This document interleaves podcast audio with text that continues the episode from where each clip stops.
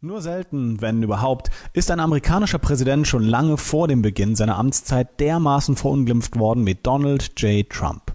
Es hat Zeiten gegeben, da war ein solches Gehabe Protestlern vorbehalten, die ein zu rügendes präsidiales Verhalten auch erst einmal abwarten mussten.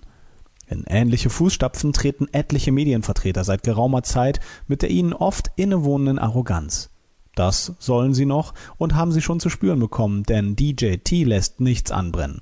Mit einem Federstrich setzt er Entwicklungen ein Ende, die jahrelang schwelten und damit nicht unbedingt einen befriedigenden Status erreichen konnten. Er legt sich beinahe mit jedem an und macht keinen Hehl daraus, dass er angetreten ist, um aufzuräumen. Mancher hat schon sein blaues Wunder erlebt, andere warten noch darauf, sich dagegen erhebende Widerstände sind beträchtlich. Er schaufelt den Weg frei. Das bleibt nicht aus, wenn jemand auf Konfrontation setzt und seine Muskeln spielen lässt.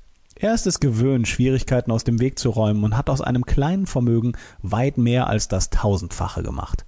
Daher mag es nicht immer mit rechten Dingen zugegangen sein, gewiss nicht nach den Prinzipien des verhaltenen Wachstums. Es gibt eine Akte, in der manches Außergewöhnliche nachzulesen ist. Doch das wird so manchen eher beeindrucken, als dass es ihn abschreckt. Viele halten ihn für den starken Mann, der eine glänzende Zukunft verspricht. Anderen ist er auf seine Art übermächtig und nur schwer einzuschätzen.